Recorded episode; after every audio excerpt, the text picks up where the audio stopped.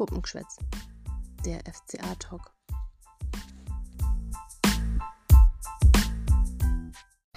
Schönen guten Morgen alle miteinander. Birgit und ich, die Rina, wir melden uns jetzt mal zu einer etwas ungewohnten Stunde. Ja, in den Morgenstunden. Wir haben jetzt quasi heute den Vormittag genutzt um, und auch gestern so ein bisschen den Abend, um uns nochmal Gedanken zu machen, wie war eigentlich das Spiel gegen Bremen? Wir haben das ja noch gar nicht tonal hier im Podcast verarbeiten können.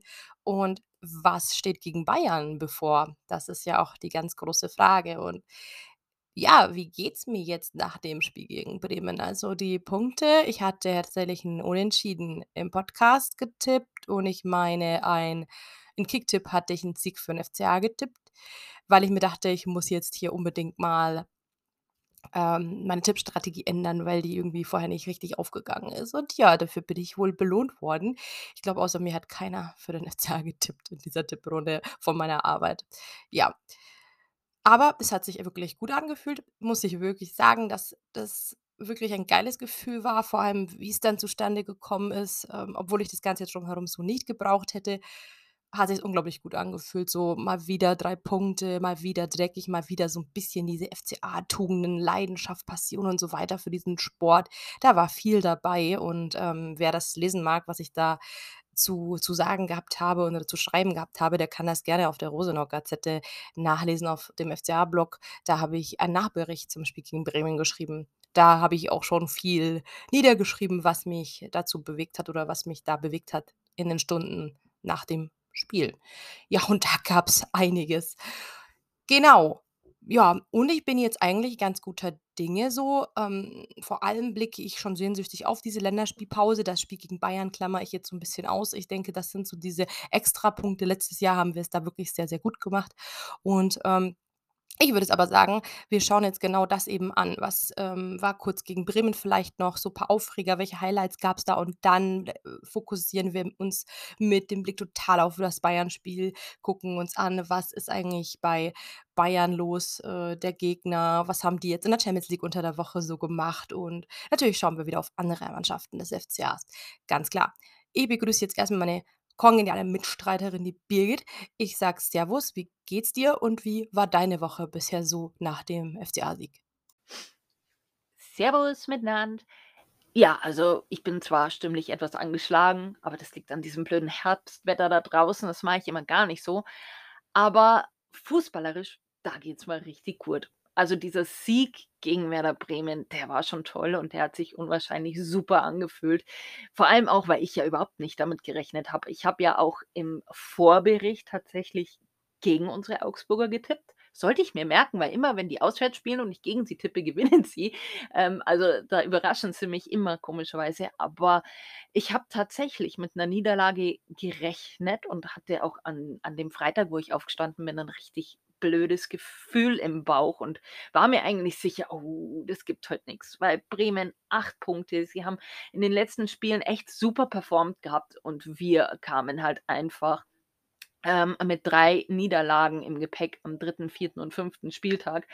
Und da hatte ich ehrlich gesagt wirklich ein richtig mieses Gefühl. Aber es hat mich wieder mal gedrückt, mein Gefühl, und wir haben gewonnen. Und ich ich freue mich heute noch richtig derbe drüber, weil ich glaube, dieser Sieg, der kann noch richtig, richtig, richtig wichtig werden, gerade wenn es jetzt am Wochenende gegen die Bayern geht und ich wieder mit dem Gefühl in ein Spiel gehe, hm, wird eine schwere Kiste.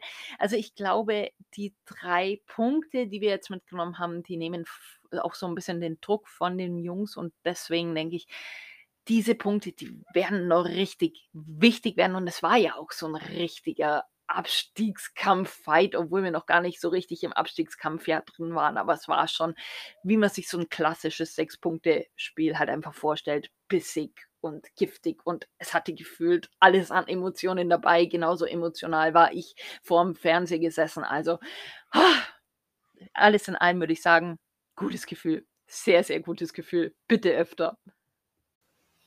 Ich hätte aber gesagt, haken wir unsere Emotionen, so wichtig sie natürlich sind, ähm, ab und schauen uns doch mal dieses Spiel gegen Werder Bremen an oder zumindest ein paar Highlights.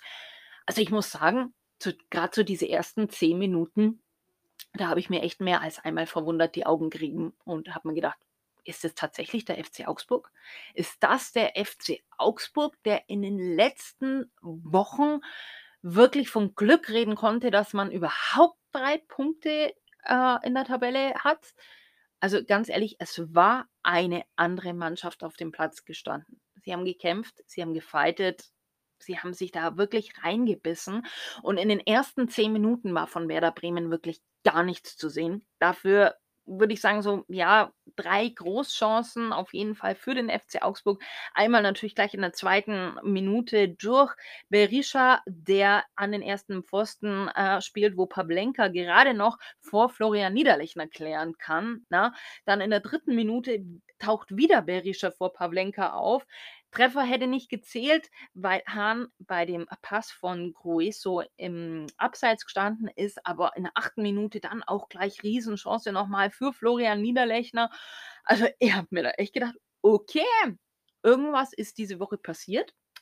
Vielleicht lag's doch am neuen Präsidenten, der ihnen gut zugeredet hat, weiß man nicht.“ Auf jeden Fall die ersten 10 Minuten gehen klar an den FC Augsburg, weil erst da in der 10. Minute ist Werder dann so 'n bisschen aufgewacht. Doppelchance, einmal durch, ähm, Duxch per Kopf und dann an ähm, für Jens Storge, an dem wir ja auch mal dran waren, auch per Kopf, aber beide Schüsse hat Rafael Gikiewicz da wirklich top pariert. Äh, Rafael Gikiewicz eh ein super Spiel gemacht. Äh, zum Highlight von ihm kommt ja Irina nachher in der zweiten Halbzeit noch. Ja, dann tröppelte das Spiel so vor sich hin, Chancen auf beiden Seiten, in der 14. für Werder zum Beispiel, ne? Aber in der 26. dann wieder für äh, für den FC Augsburg. Also, Chancen auf beiden Seiten. Da war auch 'n Spiel, was richtig Bock gemacht hat zum Anschauen.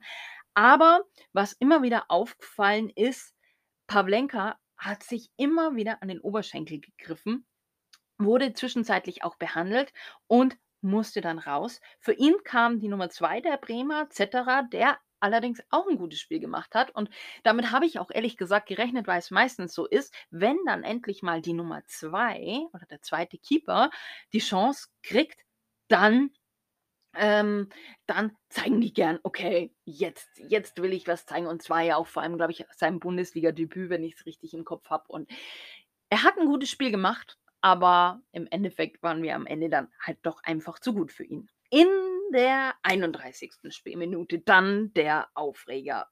Der Ball zappelt im Augsburger Tor.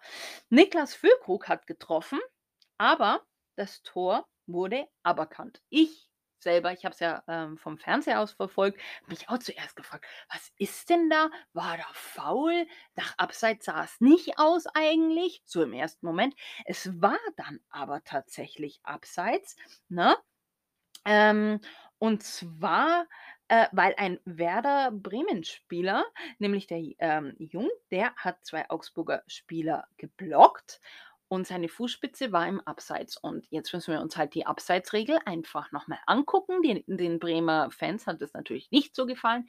Es ist einfach so, in dem Moment, wo ein Spieler Abwehrspieler oder andere Abwehrspieler blockt, wird seine passive Abseitsstellung aktiv, einfach weil er ins Spielgeschehen eingreift. Deswegen hat das Tor nicht gezählt, hat der Video Assistant Referee in dem Moment sehr, sehr gut gesehen.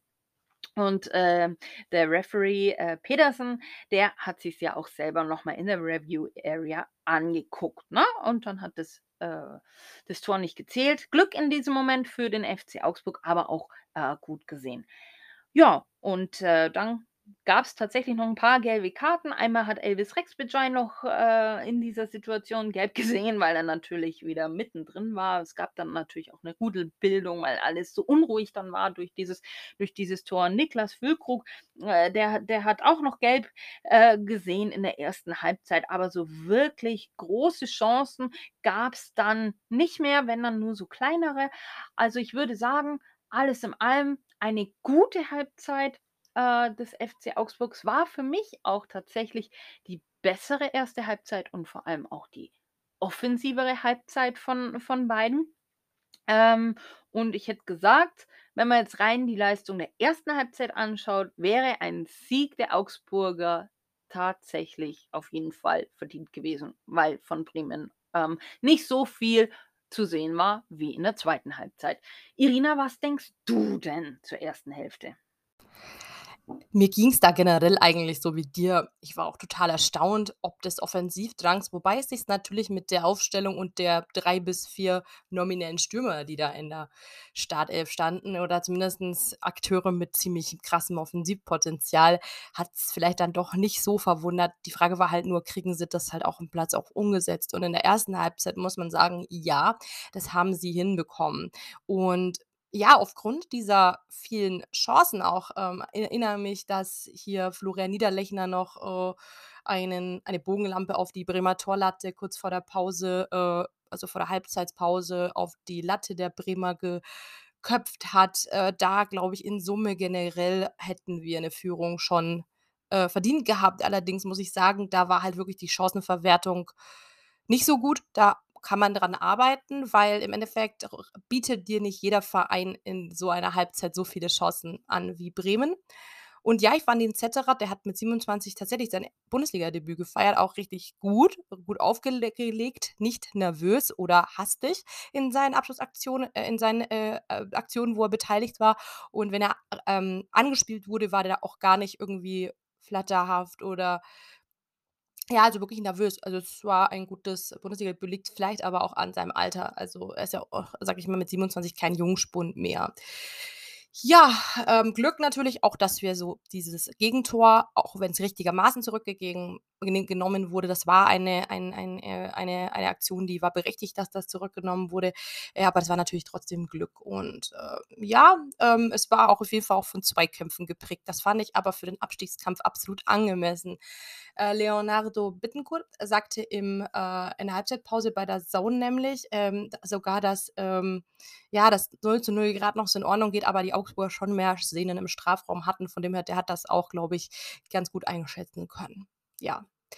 Dann wollen wir mal zur 2. Halbzeit übergehen, würde ich sagen.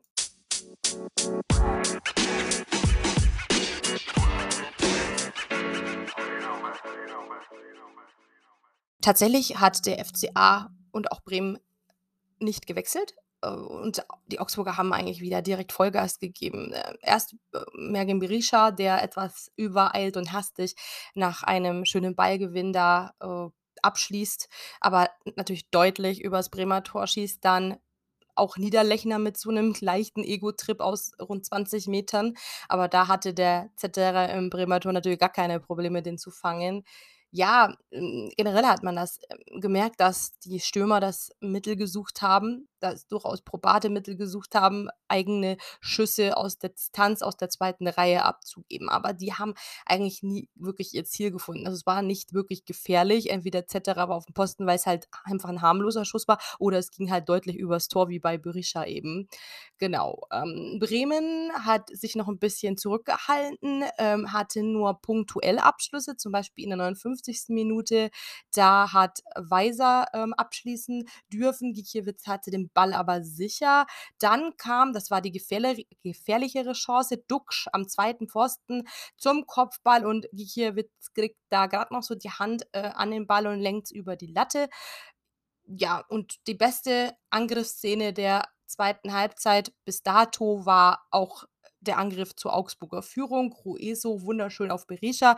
Also, Grueso hat ja viel Mistpässe gespielt an dem Tag, aber das war, glaube ich, dann einfach für alles entschädigend, äh, mit diesem mustergültigen Pass auf Berisha, der dann wiederum innen ähm, nach innen gibt auf den mitgelaufenen Demirovic, der dann nur noch einschieben muss, aber das natürlich eiskalt, äh, und klasse macht. Das war die Führung, das war der beste Angriff meines Erachtens. Der war straight, der war, ähm, ohne großes Geschnörkel. Das war wirklich ohne Egoismen. Also, Greso sieht Berisha, Berisha schließt nicht wieder selber übereilt ab, gibt, sondern so Sturmpartner Demirovic und der, ähm, bleibt cool. Das war wirklich gut. Genau, bei Bremen kam dann Börke rein. Da hatte ich jetzt so 'n bisschen Angst. Das ist ja der Bremer Super-Joker, so habe ich ihn genannt, weil er, ähm, in den Spielen zuvor jeweils, ähm, die, äh, Ausgleichs beziehungsweise, äh, Siegtore geschossen hat nach Einwechslung. Aber an diesem Tag kann man jetzt schon mal so viel spoilern, dass wir ihn gut im Griff hatten. Dann kam noch Jensen, Freddy Jensen wieder genesen, ähm, für Demirovic, für den Torschützen zum, ja, Augsburger 1:0 und in der Minute 76 dann wieder Berisha im Mittelpunkt. Der Mann ist wirklich, äh, ein Tausendsasser. Ähm, Jung springt da so 'n Pass nicht richtig äh, nicht richtig an den Mann. Berisha dazwischen und lupft ihn also, lupft den Ball über den Keeper Zetterer hinweg, aber leider so genau, dass es an 'ne Latte kracht. Schade, wirklich schöne Szene, wäre 'n schönes Tor gewesen. Und dann kam Bremen noch, ähm, zu Chancen. Ich glaube, die haben dann in der Schlussviertelstunde dann wirklich auch noch hier gerochen, dass der FCA dann 'n bisschen nervös wurde in der Hintermannschaft. Zum Beispiel, ähm, steckt Weiser auf Schmidt im Strafraum durch, aber Gikiewicz kommt aus dem Kasten und, äh, pariert. Ja, und generell waren die letzten 10 Minuten der Partie dann doch kurios und, äh, intensiv. Ähm, erst gab's diesen umstrittenen Handelfmeter, wo ich jetzt auch, äh, gehört habe, dass, äh, der DFB da gesagt hat ähm, sich dazu bekannt hat, äh, mit, äh dass das eine Schille Fehlentscheidung war, dass sich das äh, dass das auf jeden Fall kein Handspiel im Sinne der Regel war, weil, äh, keine Absichtlichkeit, keine unnatürliche Vergrößerung der Körperfläche et cetera. Hätte ich ihm auch in der Situation gleich sagen können, ähm, denn Bauer bekam das Zuspiel von Duxch einfach aus der Drehung in kürzester äh, ja, aus kürzester Distanz an den Arm. Ja, da hätte sich zumindestens der VAR einschalten können, weil es war laut Regelauslegung dann ja doch irgendwo 'ne Fehlentscheidung. Ja, natürlich haben die Augsburger Jungs dann natürlich heftigst, äh, diskutiert und protestiert, kann man verstehen. Infolgedessen haben sowohl Cevaldo als auch Gröso gelb gesehen. Ähm, ja, Füllkrug hat dann Duxch, ähm, bei den auf Seiten der Bremern den Elfmeter überlassen. Keine gute Entscheidung für Bremen, gute Entscheidung aber für den FCA, denn Duxch hat sich durch das Ganze Drumherum äh, Gikiewicz hat, ähm, da so 'n bisschen 'n Disput mit den Bremern gehabt. Wir haben genug gelesen dazu, äh, beirren lassen und, äh, schießt den Elfmeter relativ schwach, aber das soll nicht darüber hinwegtäuschen, dass auch Giekewitz den Braten gerochen hat und den hält. Er hat vorher so 'n klein wenig den Elfmeterpunkt malträtiert, hat man gehört. Na ja, sei's drum. Ja, und, äh, der torlose Duxch bisher in dieser Saison hat auch kein hat halt also auch so den Elfmeter nicht verwandeln können, so, also bleibt weiterhin torlos.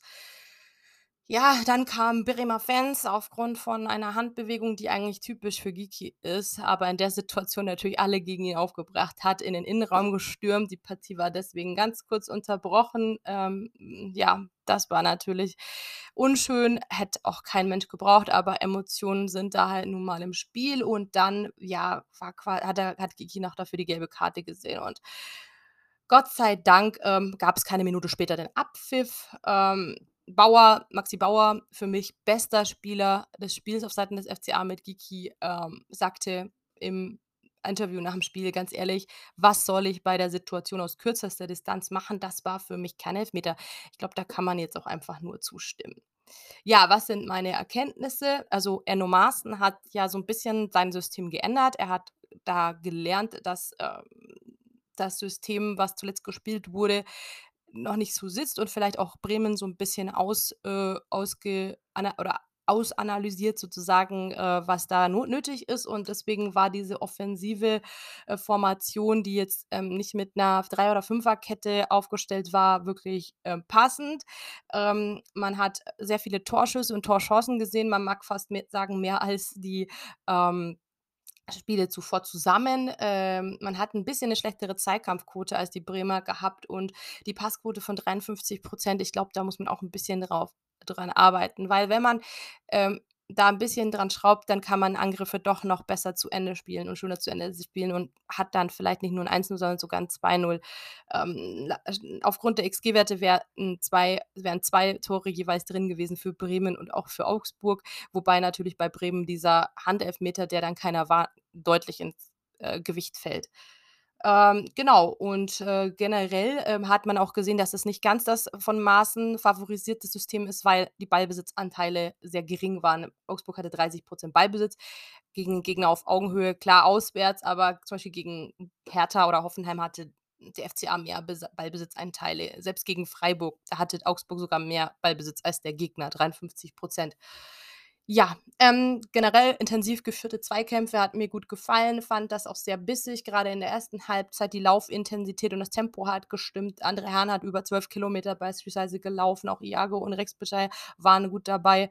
Ähm, oh, das reimt sich. Ja, die Innenverteidiger hatten so 'n paar Probleme, ähm, mit den Angreifern. Ähm, Duxch und Füllkrug haben je drei 2/3 ihrer Zweikämpfe gewonnen. Jeffrey Hauvelo zum Beispiel nur 25 %. Das ist sicherlich auch so 'n bisschen, ähm, dann auch der, äh, Klasse der Bremer Vordermänner, äh, geschuldet gewesen und, ähm, genau. Was mir aufgefallen ist, der FCA steht unfassbar viel im Abseits. Ähm, 4 von 5 Mal war das gefühlt aber Flo Niederlechner. Ich glaube, wenn man sieht, dass Bremen nur einmal im Abseits stand man muss dieses Abseitsstehen einfach sein lassen, weil dadurch beraubt man sich guter Chancen, weil der ein oder andere Angriff wäre wahrscheinlich wirklich gefährlich gewesen.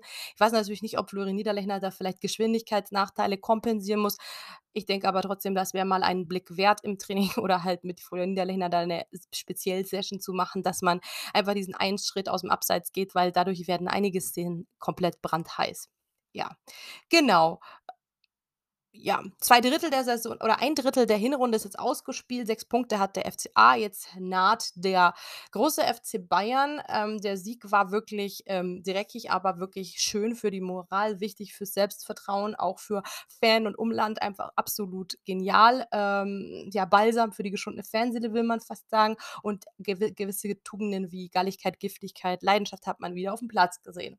Und natürlich Offensive, die wir alle gefordert haben. Torschüsse, Torszenen, das war da definitiv mal 'n ganz anderer FCA. Die Frage wird halt, ist der diese Formation eventuell passender für den existierenden Kader? Und ja, wird, ähm, Benno Maaßen jetzt erst mal dabei bleiben? Sucht er noch noch mal 'ne Möglichkeit, sein eher bevorzugtes System aufzustellen? Das ist sicherlich die ganz große Frage, weil er hat ja doch eher den Ballbesitzfußball im Blick.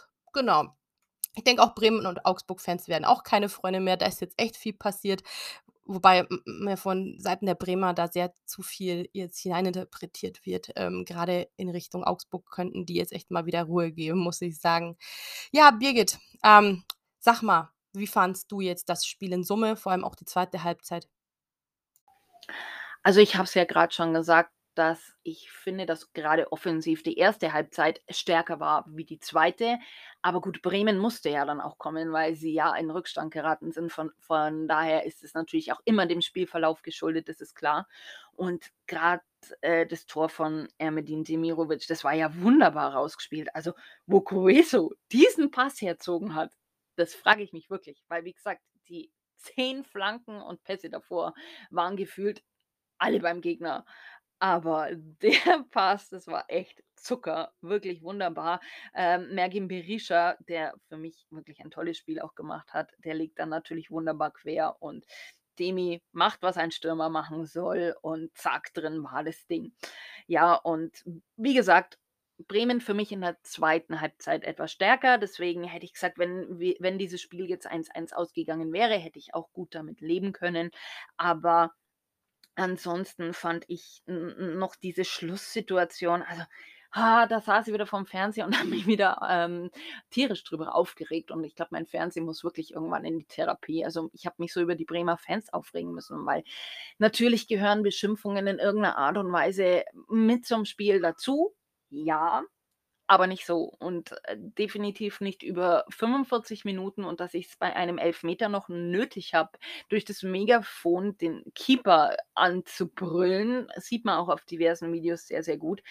Ähm, deswegen finde ich's wirklich gut, dass Rafael Giekewitz halt auch einfach mal so gezeigt hat: „So Freunde, bis hierhin und nicht weiter.“ Was ich an dieser Situation nicht gut fand und ja, es gibt einige Sachen, die ich da nicht gut finde. Einerseits kann man natürlich sagen: „Hm, er ist Profi. Er könnte sich da im Griff haben. Er müsste sich sogar im Griff haben.“ Aber gut, Gyökeres ist da 'n sehr, sehr impulsiver Mensch.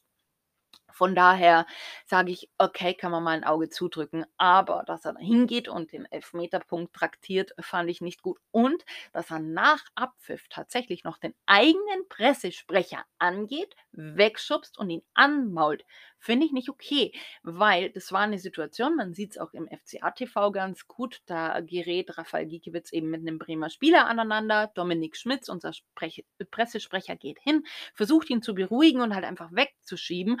Und äh, Giki rastet da gefühlt richtig aus und schubst dann Dominik Schmitz weg und mault halt vor sich hin. Und das finde ich, das ist was, das geht gar nicht, weil auch der Pressesprecher ist Teil des Teams. Und ich finde, in einem Team soll und muss man sich verstehen. Emotionen hin, Emotionen her. Ich kann diese Emotionen natürlich verstehen, aber das ging mir eine Spur zu weit.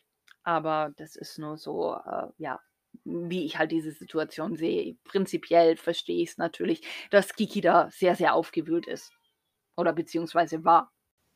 Also, was ich aus diesem Spiel mitnehme, oder besser gesagt, was ich hoffe, dass die Jungs auch mitnehmen aus dieser Partie, ist, dass man eigentlich gesehen hat, okay, nur zusammen sind wir stark. Die Jungs, die haben gekämpft, gefeitet, sie haben sich alle durch die Bank weg in den Dienst der Mannschaft gestellt und die haben wunderbar miteinander harmoniert. Ja, auch wenn es eine richtig offensive Aufstellung war, die mich sehr überrascht hat, ne, weil vier Mittelstürmer sieht man auch nicht alle Tage, äh, vor allem nicht beim FC Augsburg. Aber ich muss sagen, es war deutlich spritziger als in die Spiele zuvor.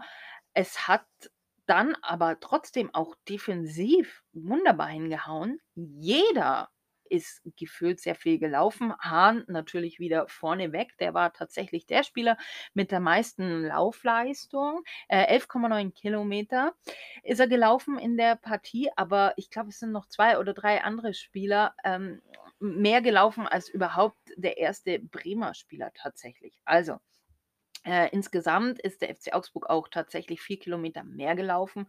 Also man hat wirklich das Gefühl gehabt, okay, da steht der FC Augsburg auf dem Platz, wie man ihn kennt, wie man ihn liebt und wie wir ihn auch sehen möchten oder wie ich ihn zumindest sehen möchte. Na, also sie haben im wahrsten Sinne des Wortes, glaube ich, Gras gefressen.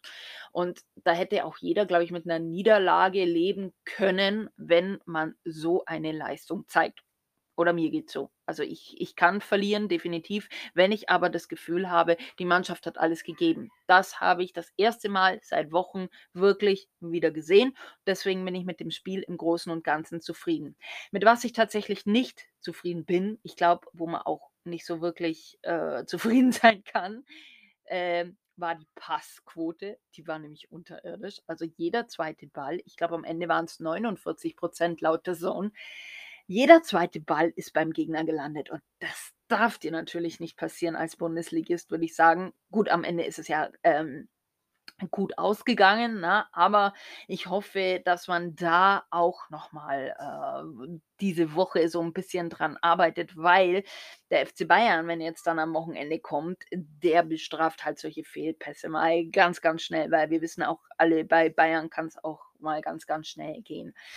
Ähm, Spieler des Spiels war für mich neben Rafael Giekewitz ähm, definitiv Maxi Bauer. Das ist ein Spieler, der mir unwahrscheinlich gut gefällt. Also man darf ja nicht vergessen, äh, der Junge, der, der ist noch so jung und ich glaube, er hat auch gar nicht so wirklich damit gerechnet oder man konnte auch gar nicht damit rechnen, dass der jetzt sofort Stammspieler bei uns wird, weil man, wie gesagt, ja auch mit den Ausfällen von Oxford und Udukai nicht rechnen konnte. Und dafür macht das richtig, richtig stark. Also ganz ehrlich, äh, von unseren Innenverteidigern ist der derjenige, der mir persönlich am besten gefällt, weil er halt auch einfach mal ein taktisches Foul ähm, zieht. Und er ist immer bei seinem Gegenspieler dran. Also der gefällt mir tatsächlich mit am besten und er hat mir auch am Freitag wieder sehr, sehr gut gefallen. Äh, zur Schiri-Leistung möchte ich tatsächlich noch ganz gerne was sagen. Also ich weiß nicht, was mit Martin Pedersen an diesem Tag los war, aber die Note von 5,5, die er bei Kicker bekommen hat, die unterschreibe ich so. Ja, also klar, er hat diesen äh, Eingriff vom Videoschiedsrichter ähm, zurückgenommen, was auch natürlich vollkommen richtig war. Aber ich muss sagen, in der ersten Halbzeit hat er deutlich pro Augsburg gepfiffen. Also wenn es da irgendwelche Zweifel gab, hat er pro Augsburg gepfiffen, worüber ich mich nicht beschweren möchte. Das nicht, aber ich persönlich mag es halt lieber, wenn ein, wenn ein Schiedsrichter halt einfach fair pfeift äh, und nicht irgendwie eine Mannschaft bevorzugt. Also es ist halt einfach sein Job, unparteiisch zu sein. Und äh, gerade so in den letzten Minuten der Partie, die, die sind ihm voll entglitten. Also ich keine Ahnung, also dieser Elfmeter, der ist für mich vollkommen unverständlich gewesen, warum's den überhaupt gegeben hat. Warum er dann auch nicht mehr rausgeht in diese Review Area und sich das nicht noch mal anschaut, kapiere ich auch bis heute nicht. Also, ich muss sagen, am Ende wirkte er einfach nur noch überfordert für mich und, ähm, da muss ich sagen: „Okay, das darf einem als gestandener Bundesliga-Schiedsrichter so einfach auch nicht passieren, egal wie hitzig ein Spiel war.“ Aber da sage ich: „Ne, geht gar nicht.“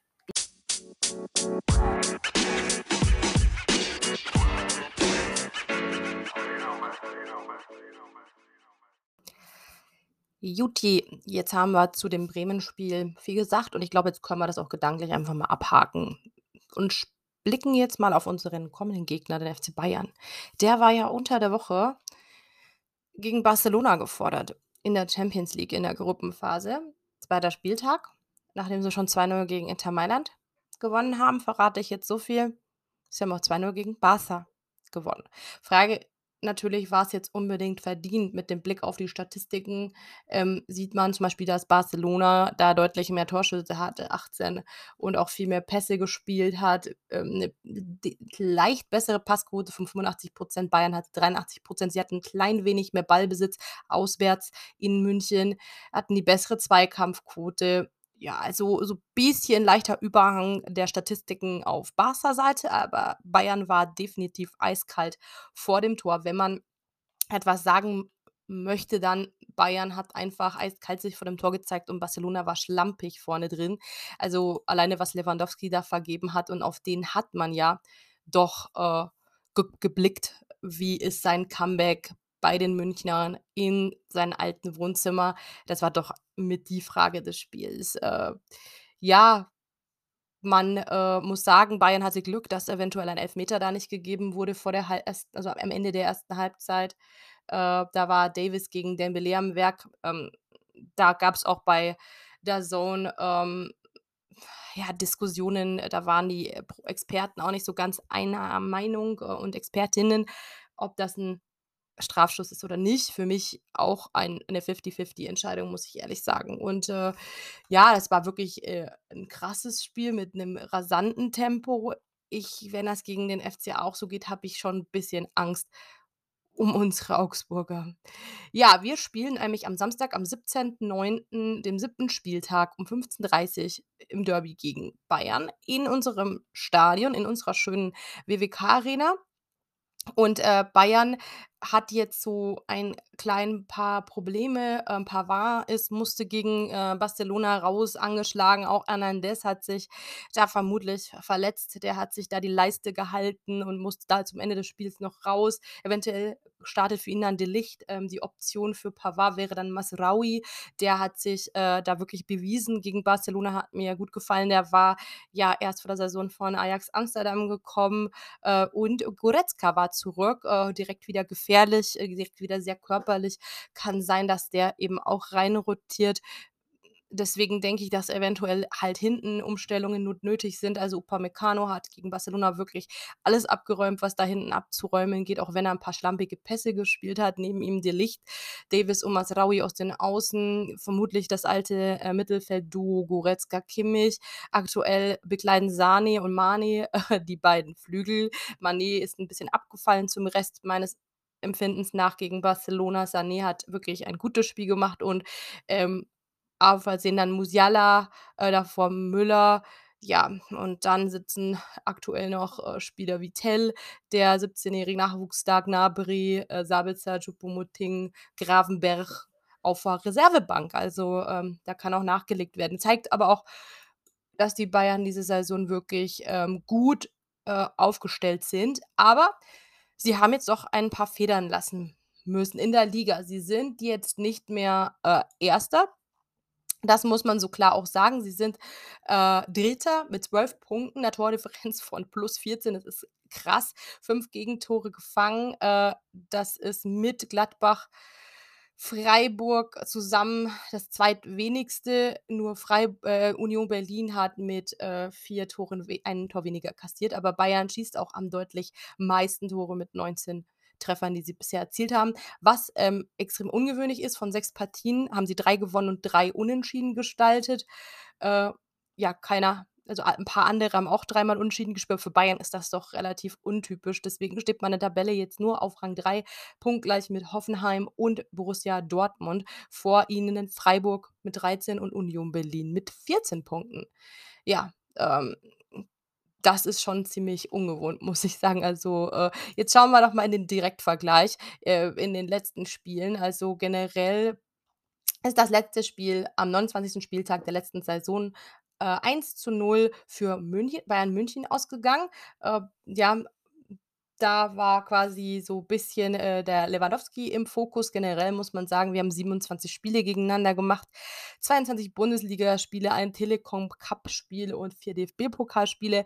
Ja, ein weiteres DFB-Pokalspiel kommt hinzu, denn wir sind zugelost worden in der 2. Runde. Schade, ich hätte generell lieber mal einen gehabt, wo wir auch sagen, äh, sagen wir mal 'n leichteres Los, was nicht immer Bayern oder Dortmund ist, weil oder Leipzig, weil die hatten wir in den letzten Jahren doch sehr häufig. Äh, ja, generell, äh, hat Bayern uns da schon sehr viel Tore eingeschenkt. 67 Tore auf Bayern-Seiten, 20 auf Augsburger Seiten. Und ja, das letzte Ergebnis 1:0 für Bayern am 9.4.22. Aber wir erinnern uns viel lieber an das äh, an das Spiel am 19.11.21 in der Hinrunde. Augsburg bezwingt Bayern und führt ihnen diese 2. Saisonniederlage zu. Wer hat bei FCA die Tore geschossen? Einmal das 1:0, ein geiles Tor von Pedersen nach Vorbereitung von Zekiri und das 2:0 also, wir haben quasi vor der Halbzeit 2:0 geführt schon.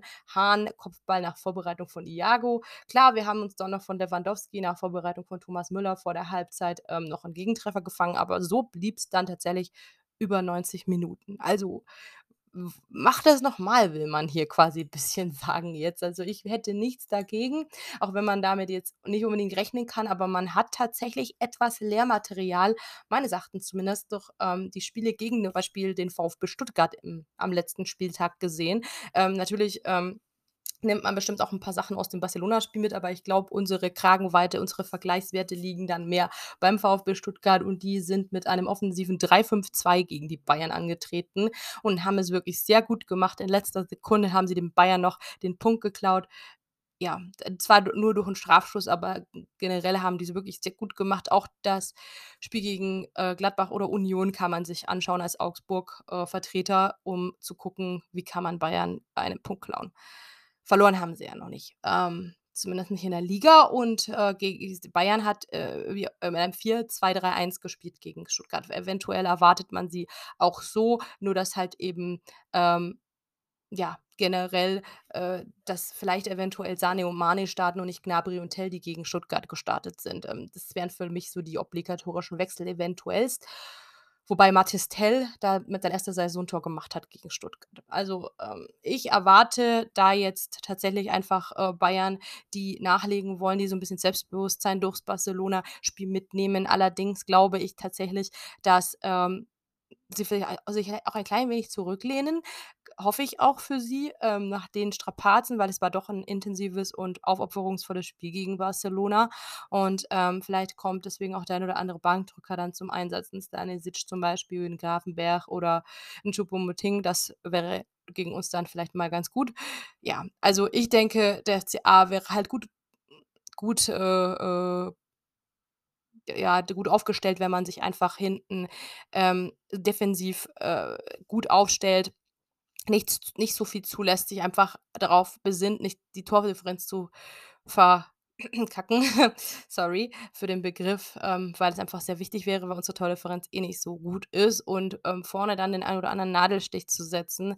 Ja, also, da muss man sicherlich auf die Ausgewogenheit, äh, setzen gegen diese Bayern, weil so 'n richtiges, äh, Mittel also, man muss ihnen natürlich so 'n bisschen die Freude am Fußball nehmen, das Passspiel, äh, so 'n bisschen versuchen, in der Zentrale zu unterbinden, ähm, da bisschen körperlich sein, äh, das wäre nicht verkehrt. Gerade gegen Kimmich, Goretzka da im Zentrum muss man auch gegenhalten können und diese schnellen Außen also, jeden, den du da auf Außen aufstellst, der ist schnell. Da musst du natürlich auch, ähm, mitgehen können. Deswegen Caligiuri auf dem Flügel würde ich an dem in dem Spiel nicht empfehlen. Ja, also Ich bin gespannt tatsächlich und, äh, bin gespannt, wie der FCA personell gegenhalten will und da informiert uns jetzt Birgit in einer kurzen Pause, wer da alles zur Verfügung steht und wen sie in der Startelf gegen die Bayern vermutet.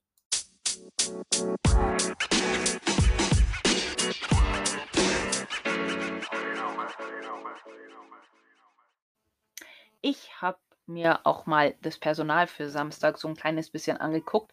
Stand jetzt hat sich da im Vergleich gegen Werder Bremen nicht viel getan. Allerdings findet die Pressekonferenz erst noch statt.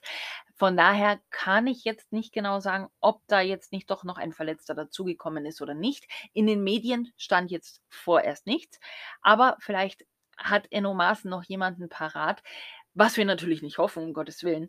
Ich schreibe aber in dem Vorbericht, den ich immer auf Facebook schreibe und teile, ähm, auch, äh, immer noch die aktuelle Personallage mit rein. Schaut's da am Samstagvormittag auf jeden Fall mal rein, weil da teile ich ihn dann wieder recht fleißig. Wen ich gesehen habe, wer zurück im Training ist, ist tatsächlich Freddy Winter. Der scheint seine Verletzung auskuriert zu haben. Ob es allerdings für die Startelf reicht, wage ich jetzt so 'n bisschen zu bezweifeln. Ähm, und wenn wir schon bei der Startaufstellung sind, ähm, habe ich hier gleich meinen Vorschlag. Also, ich fand dieses System, das wir gegen Bremen gespielt haben, eigentlich recht interessant. Da waren wir in der Rückwärtsbewegung tatsächlich eher eine Viererkette. Nach vorne war's natürlich die Dreierkette. Teilweise sind auch tatsächlich nur, ähm, Jeffrey Hobelow und Maxi Bauer hinten geblieben und Gomnier ist auch so 'n bisschen noch mit nach vorne gezogen. Aber ich finde, dass wir da doch recht variabel waren, dass es mal 'ne Viererkette ist und dann mal wieder die Dreierkette war. Das glaube ich, das könnte auch gegen Bayern recht gut funktionieren. Deswegen würde ich im Vergleich zum Werder Bremen gar nicht so viele Veränderungen vornehmen. Also, ich würde auf jeden Fall Rafael Gikiewicz ins Tor stellen, ohne den geht's nicht. Ich würde auch die Innenverteidigung mit, ähm, Jeffrey Hobelow, Maxi Bauer und Robert Gumni wenn man's jetzt als Dreierkette sieht, ansonsten natürlich als, äh, rechts rechter Außenverteidiger. Das würde ich beibehalten. Auf der linken Seite ganz klar, ähm, spielt für mich Iago. Äh, auf der Doppel-6 würde ich tatsächlich Carlos Gruezo und Elvis Rex Bidjai beide wieder gerne sehen wollen. Haben's, ja, ord ordentlich gemacht gegen Werder Bremen. Äh, natürlich nichts im Vergleich zu einem Niklas Dorsch, der mir persönlich schon fehlt, aber 'ne ordentliche Leistung. Und jetzt komme ich zu der Änderung, von der ich grad gesprochen habe. Und zwar ist es die rechte Schiene oder die rechte Außenbahn. Und da könnte man jetzt überlegen, stellt man einen André Hahn hin, der natürlich viel gelaufen ist und viel geackert hat? Ja, sehe ich tatsächlich auch. Allerdings würde ich, n ähm, auch überlegen, ob ich nicht einen Mads Pedersen auf die rechte Schiene stelle. Aus dem Grund, er ist Verteidiger. Es wäre die schnellere und die defensivere Variante. Und der FC Bayern kommt da auf jeden Fall mit mit Alphonso Davies über die Seite und der ist ja schnell. Also, der kann auch gut und gerne mal, äh, 36 Stundenkilometer laufen. Von daher glaube ich, dass Enno Maaßen da schon Tempo auf dieser Seite haben möchte. Und dann fehlen natürlich noch, ähm, 3 Positionen, die man zu besetzen hat. Und da würde ich wirklich, ähm, gerne wieder Ermedin Demirovic, Florian Niederlechner und natürlich Mergin Berisha vorne in der Spitze sehen. Also, das wäre jetzt so die Aufstellung, die ich sehen würde. Ähm, wie gesagt, die Überlegung Hahn oder Pedersen auf der rechten Schiene. Ansonsten würde ich im Vergleich zum Bremen-Spiel eigentlich nichts verändern.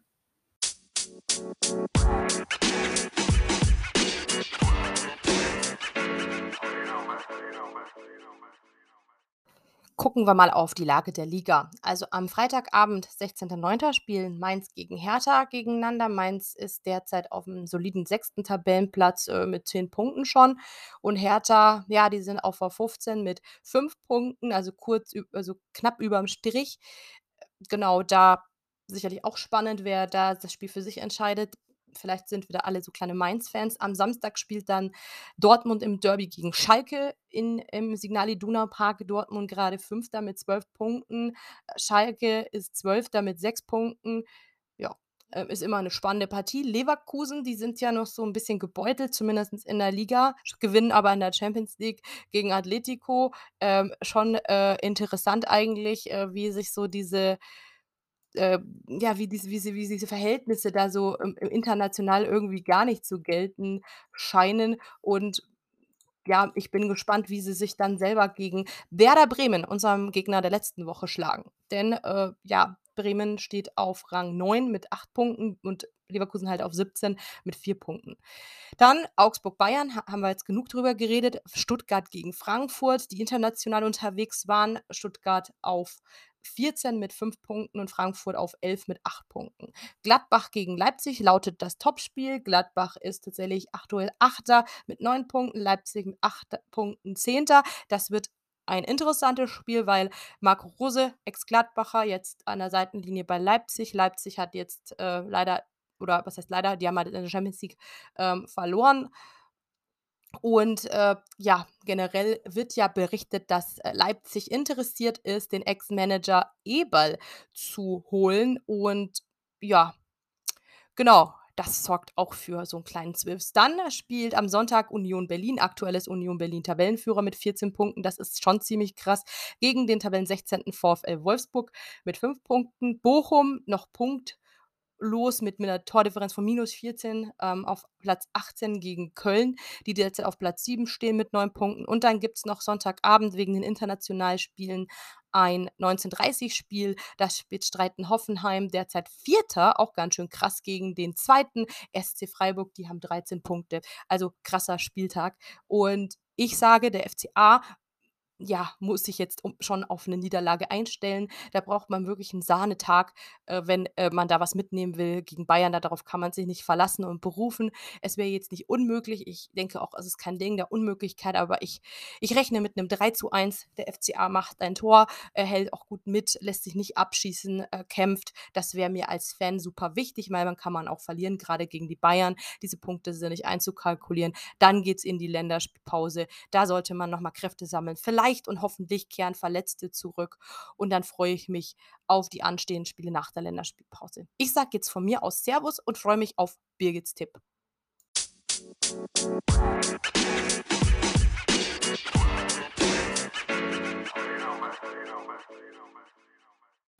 Also, ich glaube, ich muss bei unserem neuen oder besser gesagt bei meinem neuen System bleiben und sagen, ja, der FC Augsburg wird sich gegen den Ba äh, großen FC Bayern wahnsinnig schwer tun.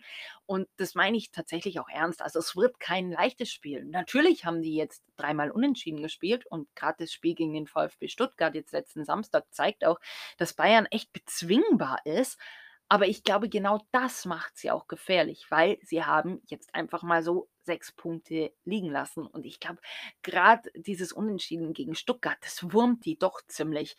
Und das Spiel jetzt am Dienstag gegen Barcelona, also ich habe es mal angeschaut und habe mir schon gedacht: „Boah, ja, da da habe ich schon 'n bisschen Muffensausen gekriegt.“ Auch wenn die jetzt Verletzte haben und so weiter, aber die haben schon wahnsinnig gut performt. Also, das muss man einfach neidlos anerkennen. Also, ich persönlich, ich respektiere guten Fußball und ich sehe auch gern guten Fußball.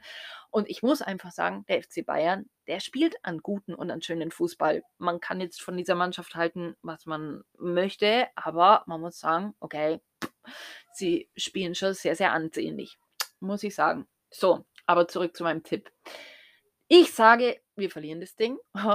Ja, also wie gesagt, äh, es ist jetzt auch von mir so 'n bisschen System. Ich tippe ja immer ungern gegen den FC Augsburg, ihr wisst es ja mittlerweile. Aber ich sage: „Okay, es wird sehr, sehr schwer am Samstag“ und deswegen tippe ich ein 1:3. 1:3 wird der FC Augsburg am Wochenende verlieren. Und es tut mir leid, dass ich das wirklich jetzt echt so mache. Ich mache es echt ungern. So, und damit sind wir auch schon fast wieder am Ende unserer heutigen Folge angekommen. Und warum sage ich jetzt fast? Weil wir natürlich an dieser Stelle auch immer noch einen kleinen Blick zumindestens auf andere Mannschaften des FC Augsburg werfen. Jetzt habe ich mich heute dafür entschieden, um das Ganze 'n bisschen auch kürzer zu halten, weil unsere Folge doch jetzt schon wieder 'n ganzes Stückchen gedauert hat, habe ich mich dazu entschieden, heute mal nicht auf den Männerbereich zu gucken, sondern ich möchte heute tatsächlich die Frauen und Mädchenabteilung in den Vordergrund stellen, weil auf die guckt man immer gefühlt mit am wenigsten. Und, äh, die haben's für mich auch verdient, wirklich erwähnt zu werden, weil da wird genauso tolle Arbeit geleistet und die Mädels, die reißen sich auch wirklich den Arsch auf. Entschuldigung, wenn ich das jetzt so hart sage, aber jede ist stolz darauf, die Augsburger Zirbelnuss auf der Brust zu tragen. Und das sollte uns allen mal zu denken geben auch.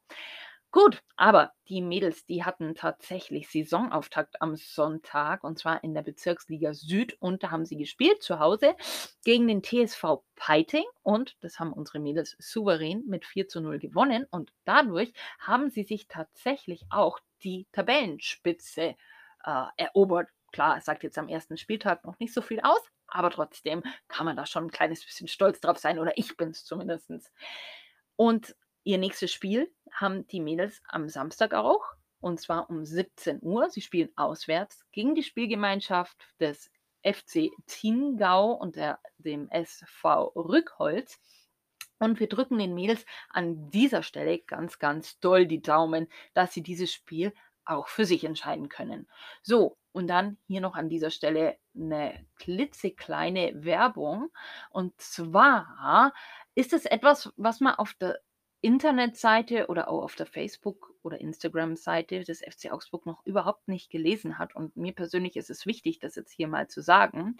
Und zwar geht es um die C-Juniorinnen. Jeder, der mich kennt, der weiß, okay, meine Tochter spielt da, deswegen ein kleines bisschen Eigenwerbung. Aber die C-Juniorinnen unserer Mädelsabteilung, die haben am Samstag ein richtig großes Turnier vor der Brust. Und zwar ist es der Ausbildungsoffensive Bayern Cup 2022, was jedes Jahr vom BV ähm, ausgerichtet wird. Das Teilnehmerfeld beträgt 16 Mannschaften aus komplett Bayern. Es ist ein Kleinfeldturnier. Ähm, da ähm, ist auch in, in, in, Gruppen aufgeteilt, immer vier spielen in den Vorrunden gegeneinander, wie man es halt einfach äh, so kennt bei einem Turnier. Und das findet am Samstag in der Rosenau statt, und zwar von 12 bis 18 Uhr. Ja, ist doof angesetzt vom BV, muss ich ehrlich mal dazu sagen. Ich werde da aber vor Ort sein und den C-Juniorinnen die Daumen drücken, weil wozu gibt es jetzt äh, Sky Ticket oder Sky Go? Also ich kann mir das Spiel von den Profis äh, gegen den FC Bayern auch nebenbei mit angucken oder ich gucke es halt dann im Real Life an. Aber ich persönlich unterstütze da nicht nur meine Tochter, sondern ich feuere da das ganze Team an. Und wie gesagt, sie würden sich echt über Zuschauer auch freuen und ähm, möchten dann natürlich auch angefeuert werden. Deswegen, wenn ihr Zeit und wenn ihr Lust habt und jetzt vielleicht nicht unbedingt das Bayern-Spiel im Stadion verfolgt, dann schaut doch gerne in der Rosenau vorbei. Ich weiß, die Mädels, die würden sich da unglaublich freuen. Es ist lang, Wetter soll auch jetzt nicht so gut werden, aber ganz ehrlich, das macht nichts. Ich persönlich, ich stehe da voll und ganz hinter dem Team, weil ich glaube, ich bin da gefühlt mit allen anderen Eltern natürlich zusammen ähm, der größte Fan. Okay, und damit sind wir auch schon wieder am Ende unserer heutigen Folge jetzt angekommen. Die Irina und ich, wir melden uns nach dem Bayern-Spiel. Wir sind sogar am Überlegen, am äh, Samstag nach dem Spiel gegen den FC Bayern live zu gehen. Ich dann von der Rosenau aus. Deswegen achtet darauf, wir melden uns da auf jeden Fall. Bis dahin, macht es gut. Ich wünsche euch ganz viel Spaß bei dem Derby und wir hören uns. Macht's es gut. Bis dann. Servus.